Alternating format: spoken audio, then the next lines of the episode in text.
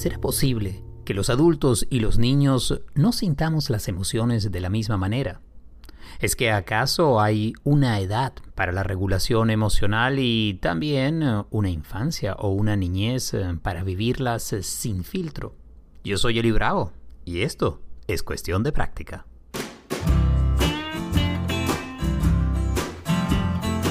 Hey, ¿qué tal? Bienvenidos al décimo episodio de Cuestión de Práctica.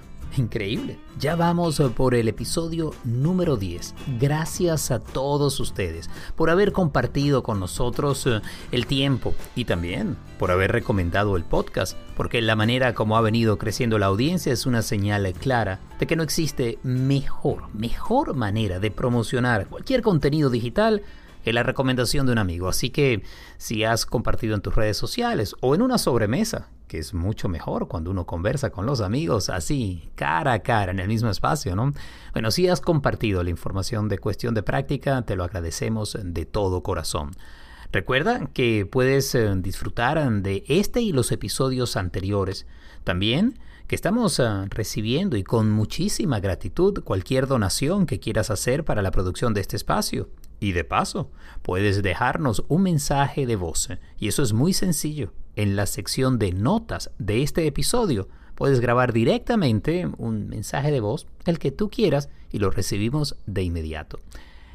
El tema de hoy me encanta porque me toca de cerca. La verdad, debo decir que todos los temas que hasta ahora he desarrollado en cuestión de práctica tienen o han tenido que ver conmigo. Por ejemplo, el tema de las emociones y los niños.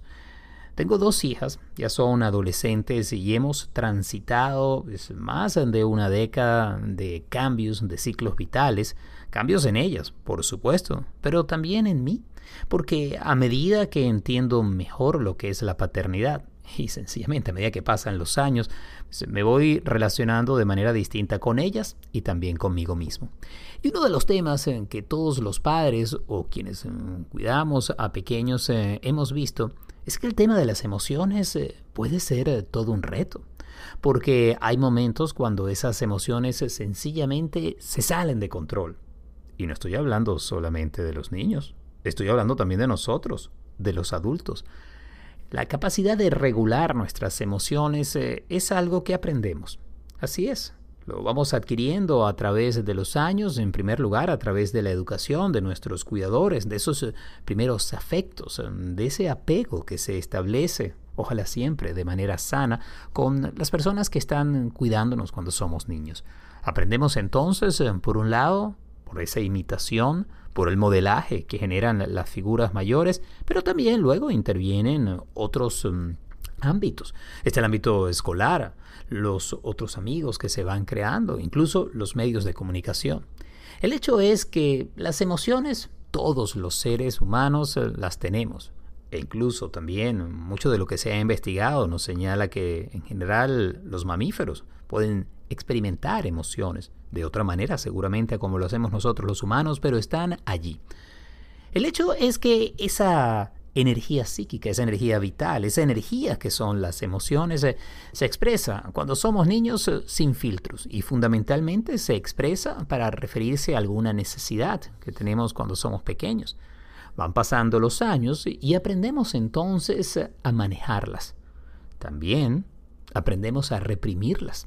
Y es aquí en donde comienza eso que podríamos llamar la socialización, las buenas costumbres, los modales, la educación, la crianza, el aprendizaje. hay muchos nombres para esto, pero el hecho es que empezamos a lidiar, a negociar con ellas y también a tragárnoslas. Y entonces eh, es allí cuando las emociones comienzan a, a, tener un impacto que puede ser muy muy grande y que no siempre vemos con claridad en ese proceso de aprender a manejar las emociones de una manera sana, pues, em, es importante entender cuáles son las normas sociales, eh, lo que es adecuado, lo que termina siendo no solamente adecuado para nosotros, sino también para los demás.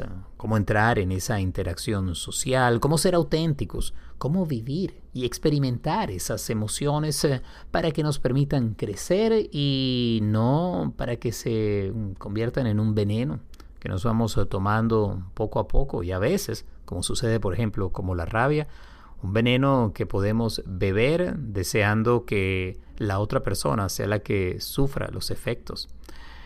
Y es que con las emociones pues, eh, muchas veces podemos entrar en ciclos de indigestión, de complicación, de sentirnos que estamos fuera de control.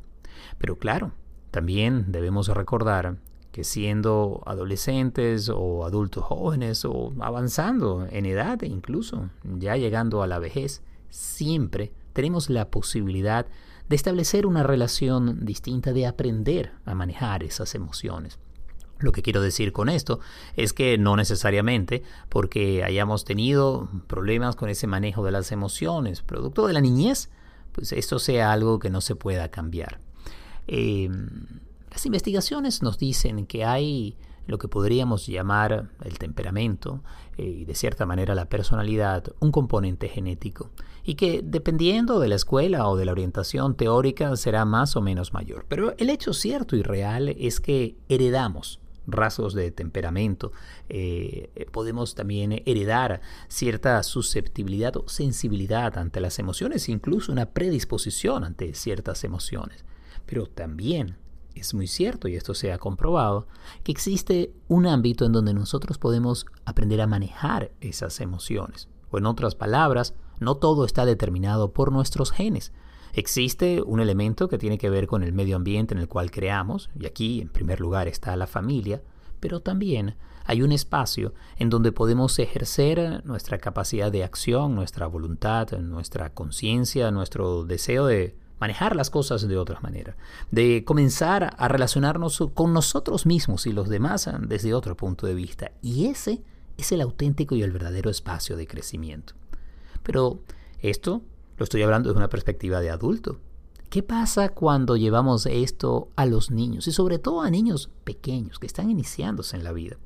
En breve estaré conversando con Berna Iskandar, quien es eh, madre, bloguera, periodista y se ha dedicado al tema de crianza respetuosa. Y hablaremos sobre las emociones y de qué manera, sobre todo en los primeros años de vida, tienen una función muy importante, adaptativa, y tienen también eh, una misión importante que es eh, transmitirle a los padres algo que está sucediendo con este niño que apenas comienza a hablar y vamos a hablar de la responsabilidad que tenemos los padres de entender ese proceso y, entre otras cosas, no interpretar o asumir desde nuestra perspectiva de adultos lo que está sucediendo con los niños. De la misma manera como tenemos que entender que la manera como experimentan, modulan, regulan esas emociones es, es muy distinto a lo que tenemos nosotros los padres. Y ponernos en el lugar de ellos, en conocer su mundo, es un asunto fundamental. Les decía al comienzo que este tema pues, me llega muy de cerca porque con mis hijas este ha sido un viaje fascinante. Un viaje que además eh, incluye el haberme adaptado a dos mundos. Pues eh, las dos, mismo papá, misma mamá, mismo hogar, mismo amor y son distintas.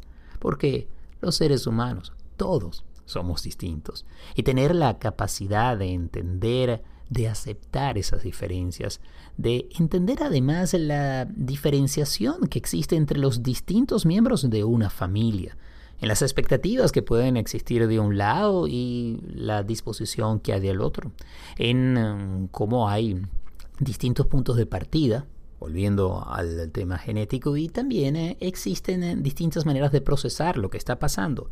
Eso es un reto grandísimo para los niños que comienzan con los hermanos y con la gente en casa a establecer las primeras reglas de cómo socializar y manejar esas emociones. Pero también lo es para nosotros los padres.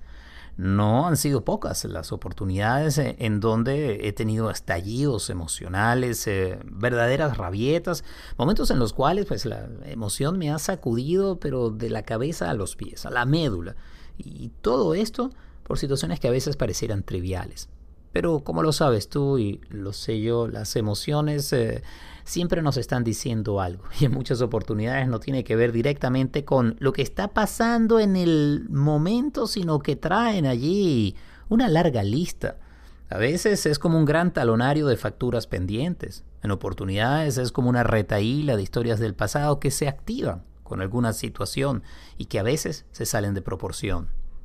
¿Significa esto entonces que uno es eh, mal padre, una mala madre porque en algún momento tiene un estallido? No creo que sea así.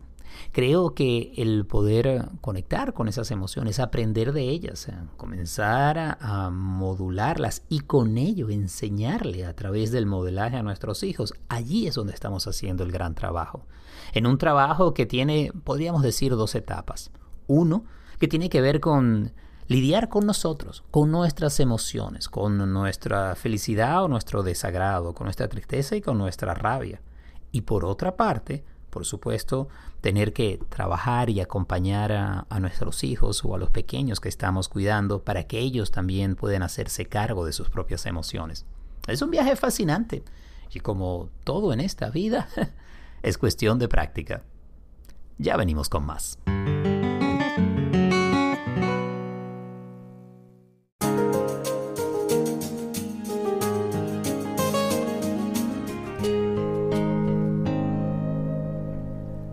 Cuando hablamos de alegría en los niños, estamos hablando lo mismo de la alegría en los adultos. ¿Será que acaso experimentamos las emociones nosotros los adultos de una manera distinta a como la experimentan los niños? Porque la verdad, podemos decir que las emociones son parte de la condición humana, son universales, pero ¿cómo las vivimos y sobre todo cómo las regulamos?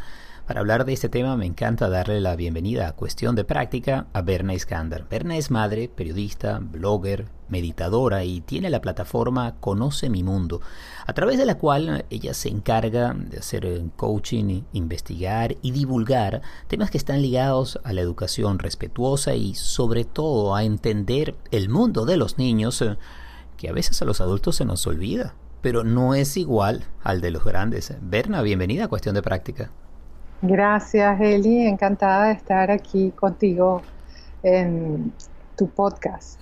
Yo feliz de tenerte para hablar de este tema que de verdad me fascina. Mis hijas, en, que ya son adolescentes, han pasado por todo un ciclo vital en donde he podido ver mm, cómo las emociones han sido parte de su vida y también de la mía. Y también la manera como se conectan o se tocan las emociones de ellas con la mía con la de Gaby, mi esposa, pues, es parte de esa dinámica familiar siempre fascinante. Te pregunto, todos experimentamos emociones, pero ¿las sienten los niños igual que los adultos?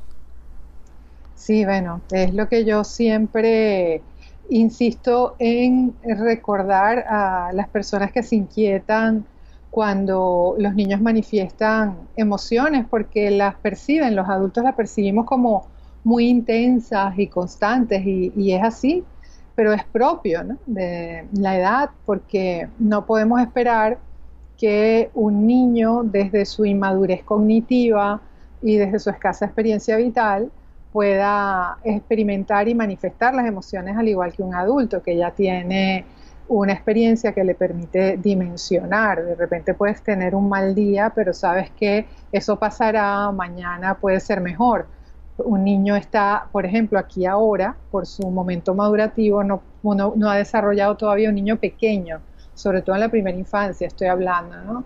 de 0 a 4 o 5 años, eh, no puede establecer muy claramente la relación espacio-temporal, él está aquí ahora sobre todo, no entiende muy bien eso de que va a haber un mañana o un ayer y entonces experimenta las emociones de forma total, de forma intensa y no puede esperar, le cuesta dimensionar que más tarde puede quedar más tranquilo. Y esto hace también, por ejemplo, que un niño pequeño pase de una emoción a otra eh, de forma casi que automática, como de estar muy molesto, gritando, llorando, manifestando disconformidad, a la tranquilidad total o a la risa plena. Y los adultos pensemos que, que nos están manipulando, pero no, no nos está manipulando, es que por sus rasgos madurativos, cognitivos, es la manera de expresar las emociones. Pasan de una emoción a otra, eh, de un segundo a otro, porque ellos están aquí y ahora, no relativizan el, espacio-tiempo como lo hacemos los adultos, por ejemplo. Y eso es algo que paulatinamente los seres humanos adquirimos, es parte también de ese desarrollo, de ese ciclo vital. Eh, efectivamente, en los primeros años no hay esa misma conciencia o perspectiva temporal, como decías, que pueda haber después. ¿Cuándo empieza a cambiar?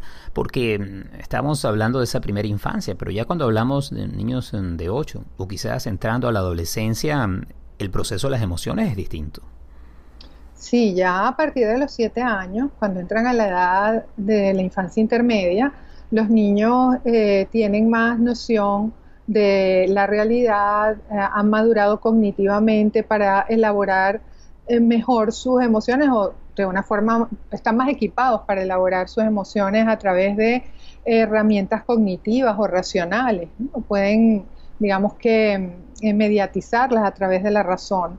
Sin embargo, siguen siendo niños. El problema que ocurre es que en nuestra civilización todavía estamos anclados con esta idea del pienso y luego existo. Es decir, estamos muy eh, valorando mucho la razón por sobre las emociones. Estimamos que las emociones son expresiones de gente poco educada, débil, inculta, eh, ordinaria, o eh, que no se sabe controlar. Y resulta que las emociones, hoy día ya está demostrado por las neurociencias, que tienen un enorme peso en eh, la modulación de nuestro sistema psíquico, más que la razón inclusive, porque si nosotros estamos alterados emocionalmente, no podemos rendir eh, de la misma manera ante un examen, por ejemplo, que cuando estamos tranquilos, ¿no?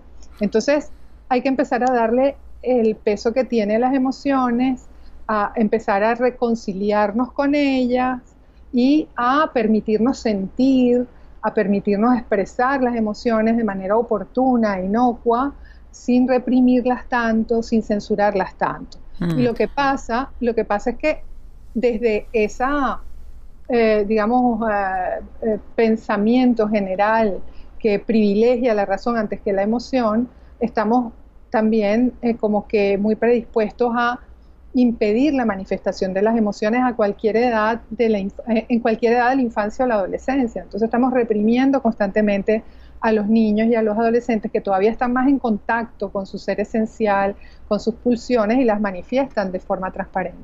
Es que aquí entra, Berna, el proceso de la regulación o modulación de las emociones que es cuestión de práctica, es eh, aprender, y estoy ahí en línea contigo, a sentirlas, a, entender lo que están manifestando y sobre todo cómo nos conectan, tanto con el aquí y el ahora, como también con eventos del pasado, pero en lugar de reprimirlas, guardarlas, o a veces también lanzarlas, incluso con violencia hacia otras personas o hacia uno mismo, es posible trabajar con ellas. Pero ¿Cuándo puede empezar ese proceso de regulación emocional en los niños? Y además, ¿qué tanto tiene que ver esa capacidad de regulación emocional de los niños con la que muestran y realmente ejecutan sus padres?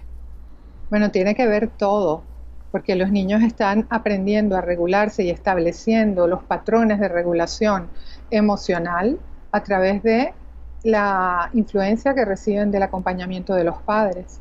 Eh, según sea esta, este acompañamiento, se generan interferencias o ayudamos a desplegar la inteligencia emocional, que llaman ahora el equilibrio, la capacidad de autorregularse emocionalmente, la capacidad de hacernos conscientes de nuestras emociones, de dónde vienen, eh, por qué suceden, qué, nos, vienen a decirnos, em, eh, cómo expresarlas de manera inocua, sin dañarnos ni dañar a los demás, pero eh, en contacto con lo que ellas vienen a regular, porque por ejemplo la tristeza nos viene a indicar que hay un proceso de duelo, una pérdida, algo que quedó atrás, que necesitamos elaborar, quizás ralentizando nuestro ritmo, bajando el consumo, llorando, sintiendo eso, hasta que una vez que hemos elaborado esa pérdida ya estamos listos para pasar a una nueva etapa vital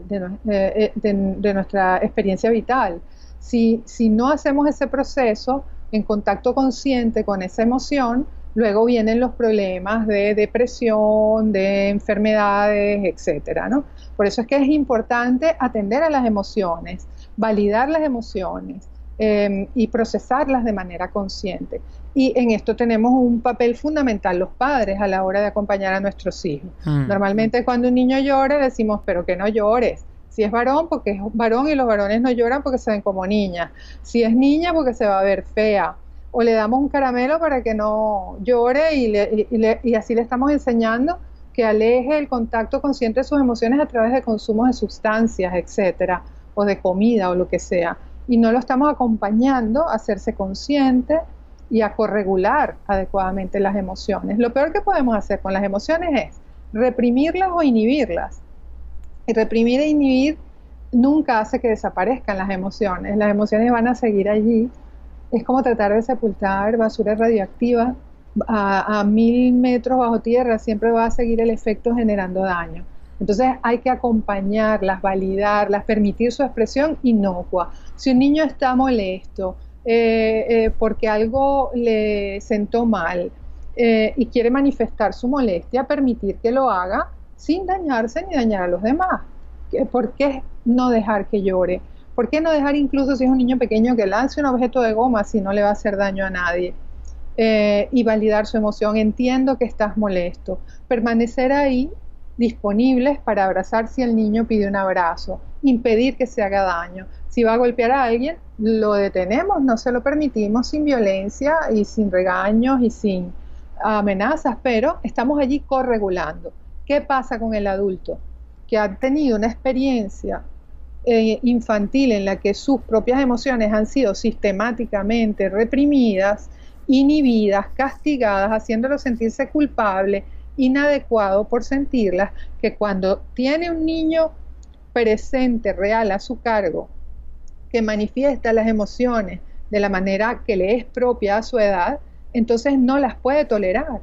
No las puede tolerar porque se despiertan todas estas eh, eh, recuerdos o memorias infantiles de manera que lleva allí grabadas de manera inconsciente que le generaron dolor, impotencia, represión y pues sencillamente no tiene recursos emocionales para acompañar al niño a corregularse. Entonces quiere acallar al niño para él no molestarse. Entonces eh, eh, trata de detener la expresión de la emoción del niño de la manera inadecuada además, con amenazas, castigos, haciéndolo sentirse inadecuado.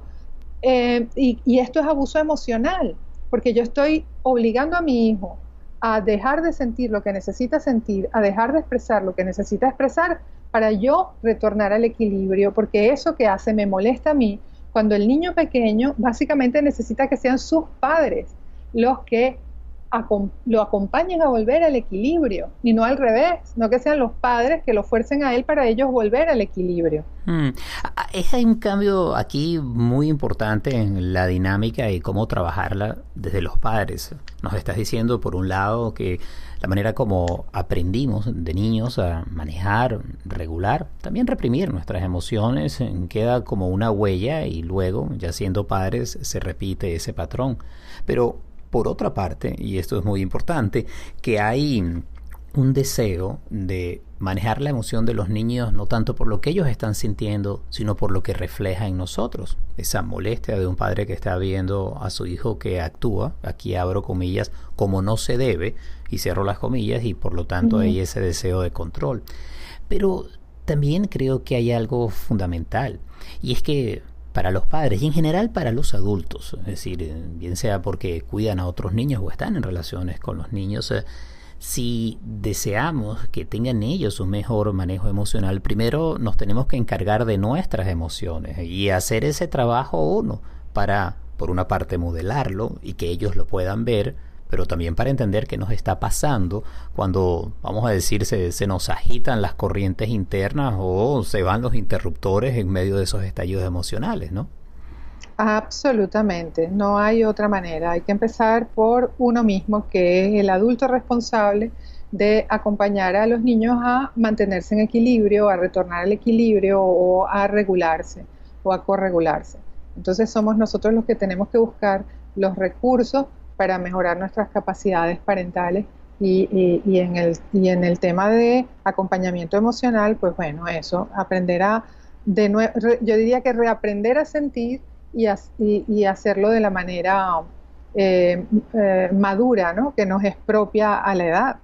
Em, comprender que las emociones todas cumplen con una función, que aprender a, manifestarlas de manera oportuna, sin hacernos daño, y una vez reconciliados de nuevo con nuestras emociones, desde ese lugar de conciencia, y de gestión madura, responsable de las mismas, poder acompañar a los niños a corregularse. Mm, Berna, ¿y podríamos hablar de normalidad o parámetros de normalidad cuando hablamos de emociones? Em, yo creo que todas las emociones primarias, las, emociones básicas, las mamíferas, son normales. La expresión de las emociones eh, originalmente eh, son sanas, digamos. ¿no? Eh, por ejemplo, si eh, la rabia tiene la función de em, resguardarte, de protegerte de las agresiones que vienen hacia ti, para, de proteger tu espacio vital cuando sientes que tu espacio vital está siendo violentado o cuando alguien te va a hacer daño, si tú no sientes rabia, no te puedes defender.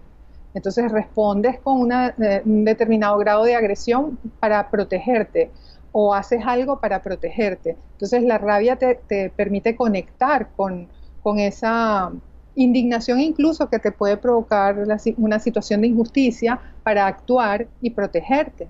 Si estamos constantemente reprimiendo a un niño cuando manifiesta disconformidad o rabia, lo que hacemos es eh, impedirle el desarrollo de una fuente de autoprotección natural.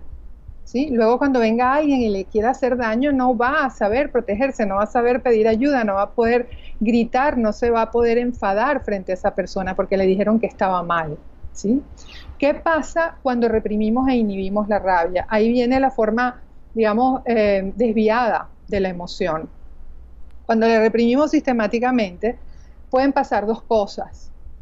Que se genere la violencia hacia otros, que no la agresión, porque hay una agresión funcional que es la que expliqué antes, sino la violencia, que ya es la, eh, digamos, desviación de una manifestación de agresión oportuna que no fue permitida, eh, y sale eh, luego esa persona o ese niño a hacerle daño a otro premeditadamente, sin que previamente haya habido una situación en la que él tuviera que defenderse. Entonces va a propósito hacerle daño a otro. Eso sí es violencia. Cuando vas em, eh, a propósito a dañar, premeditadamente a dañar a otro, y lo haces abusando de tu poder, es violencia. Pero si respondes, eh, digamos, ante una situación de, eh, en la que ves amenazado tu integridad o tu espacio vital, eh, con agresión porque sientes rabia, allí estamos hablando de una agresión funcional. Otra cosa que puede pasar... Me gustaría, y perdona que te interrumpa, porque es bueno hacer aquí una distinción y estoy pensando quizás en un ejemplo para esto. Voy por la calle, veo que alguien se acerca, digamos que me quiere robar o hacer daño o pues, me va a golpear, yo puedo sentir por un lado el temor, miedo, pero también hasta una dosis de rabia y en ese momento defenderme o defender a mi familia si está conmigo. Pero veo que marcas una diferencia a si lo que sucede es que hay una planificación para hacerle daño a otro, bien sea por una venganza o por algún tipo de molestia del pasado, y hay ya una acción premeditada para hacer daño. Ahí estás marcando una diferencia entre esos dos actos. Uno obedece a una acción inmediata, lo otro viene más de un proceso de planificación. ¿Es a eso a lo que te refieres? Sí, y un ejemplo claro con niños pequeños es cuando están en, un aula dentro de un jardín infantil o un preescolar y hay un grupo de niños entre 2 y 3 años, hay un niñito sentado jugando con su juguete en la mesita y viene otro y le quita su juguete y el niñito que estaba jugando empuja porque se siente agredido en su espacio vital, en sus pertenencias. Esta es una respuesta de agresión funcional. Si este niñito que está sentado jugando se levanta premeditadamente y va hacia donde está otro niño y lo empuja, lo muerde y le pega, ya estamos ante una situación de violencia. Esto normalmente ocurre porque este niño ha sido inhibido y reprimido sistemáticamente en la manifestación de su disconformidad y de su rabia frente a los padres, por ejemplo, que son más, tienen más poder que él, lo reprimen, lo inhiben, lo castigan. ¿sí? Otra cosa que puede ocurrir es la autoagresión.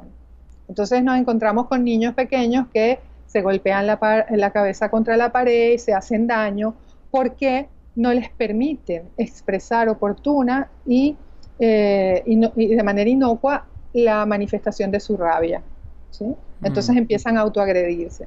Por eso es que sí, las emociones pueden expresarse de manera normal o sana, o pueden salir por la puerta trasera si no las permitimos salir, eh, eh, digamos, manifestar, no permitimos la manifestación oportuna e inocua de las mismas. De una manera u otra salen y utilizando la imagen que hace un rato eh, comentaste acá, los isótopos radioactivos de esa emoción siguen allí y se siguen moviendo y siguen generando calor y ese calor en algún momento estalla. Y no solamente en rabia, puede ser también tristeza, ansiedad o cualquiera de otras de estas emociones. Y me gustaría cerrar con alguna recomendación o práctica que puedas compartir con los oyentes del podcast de cuestión de práctica para esa, ese manejo de emociones de los padres eh, hacia los hijos. Yo en muchas oportunidades comento con, mis clientes o en talleres la importancia de aprender a hacer una pausa, en sentir el cuerpo para detectar cuando nosotros, los adultos, estamos siendo presos de un estallido emocional, estamos eh, sintiendo fisiológicamente manifestaciones que van desde contracción en el cuerpo, subir el tono de voz, una respiración más agitada y que nos lleva entonces a, a incrementar la intensidad emocional y que si no la detectamos a tiempo mm, podemos terminar eh, en un intercambio que puede ser doloroso y también muy complejo con los más pequeños. Y ese es el momento en donde hacer una pausa, tomar dos o tres respiraciones, incluso si es necesario salir del lugar, de ese cuarto, la habitación donde están, para buscar calmarse y regresar y de nuevo interactuar, puede ser una gran manera. Es esa pausa consciente que abre un espacio para una respuesta que sea más sabia y compasiva. Pero no sé si hay otro tipo de práctica que tú quisieras recomendar con, con los oyentes. Sí, eh, eh, evidentemente el mindfulness ayuda muchísimo, pero yo creo que hay dos vertientes para la intervención o el abordaje de, mm, digamos, la, prevención de la violencia o de los estragos que puedan generar las emociones reprimidas o inhibidas o mal manejadas. En primer lugar, em, yo hablo de la higiene emocional. Yo siempre le digo a las personas que se acercan a mis espacios de formación, que mm, las emociones hay que, hay que cuidarlas todos los días, hay que em, hacer higiene de las emociones a diario, al igual que hacemos higiene con nuestro cuerpo, con nuestra casa. Cada vez que comemos lavamos los platos, todos los días nos cepillamos los dientes después de comer o antes de acostarnos a dormir, porque se vuelven a ensuciar. Con las emociones también tenemos que hacer un ejercicio consciente de higiene constante, a diario. Es como cuando eh, yo, yo, uso mucho la metáfora del vaso de agua que se va llenando gotita a gotita y que si no vaciamos eh, periódicamente va a llegar pronto la gota que lo rebasa. Bueno, lo mismo pasa con las emociones. Hay muchas formas ¿no? de hacer higiene emocional, eh, tantas como para que cada quien elija la que le haga mayor resonancia. Em, hay muchas prácticas que yo recomiendo. El mindfulness es, uno de, una de, ellas. Em, hacer la terapia del cojín, por ejemplo, encerrarnos en una habitación, eh, tomar un cojín por 10 minutos, um, golpear, gritar y sacar todo lo que necesitemos sacar que se haya acumulado de una forma eh, que no nos dañe ni que dañe a los demás, porque ya estamos en un lugar protegido, ¿no? Em, podemos salir a caminar, eh, ir a la naturaleza, leer un buen libro que nos, que nos mantenga, digamos que desconectados de, de, la realidad por un momento para hacer un poquito de higiene o de balance. Eh, hay muchas cosas que podemos hacer a diario para mantener nuestra propia autorregulación. ¿sí? Y luego, en momentos concretos, en momentos definidos en los que vemos que estamos a punto de estallar también, eh, romper el vidrio ¿no? y, sacar estas herramientas que nos pueden ayudar, como lo que tú acabas de describir, haciéndonos más conscientes de cómo va cambiando nuestro cuerpo, nuestra respiración y eh, pues eh, también pues retirarnos, lavarnos la cara, llamar a un amigo, conversar, golpear un cojín en lugar de golpear o gritarle a nuestro hijo. Em, entonces ese, e, ese abordaje, digamos que lo podemos hacer por estas dos vías, la, la de la constancia, la de la rutina diaria para hacernos cargo de nuestra propia autorregulación o higiene emocional. Eh, somos responsables de eso, nadie va a venir a hacerlo por nosotros. Podemos dar muchas herramientas, pero eso eh, lo que estamos dando es una llave, Eli, y cada quien decide abrir o no la puerta con esa llave, hay que ponerlo en práctica diario. Y lo segundo, pues eh, usarlas también en un momento crítico. Mm, como dices tú, en caso de emergencia y romper el vidrio. sí, sí. eh, Berna, si alguien quisiera conocer más del trabajo que realizas en coaching, con los talleres y el trabajo que realizas con padres y con niños, ¿cómo podría contactarte? Sí, bueno, todas mis redes sociales están por Conoce Mi Mundo. En Instagram, arroba Conoce Mi Mundo Conoce mi mundo significa el mundo de los niños, no de Bernie Sanders, ¿no? Cómo sienten, cómo piensan, qué necesitan para ser amados y cuidados eh, como, como ellos esperan. Eh, conoce mi mundo, arroba conoce mi mundo en Instagram, conocemimundo.com es mi blog y en Facebook también estoy por Conoce mi mundo y mi correo eh, conoce mi mundo arroba gmail.com. Gracias Berna por estos minutos y será hasta la próxima. Vale, Eli, un millón de gracias. Fuerte abrazo.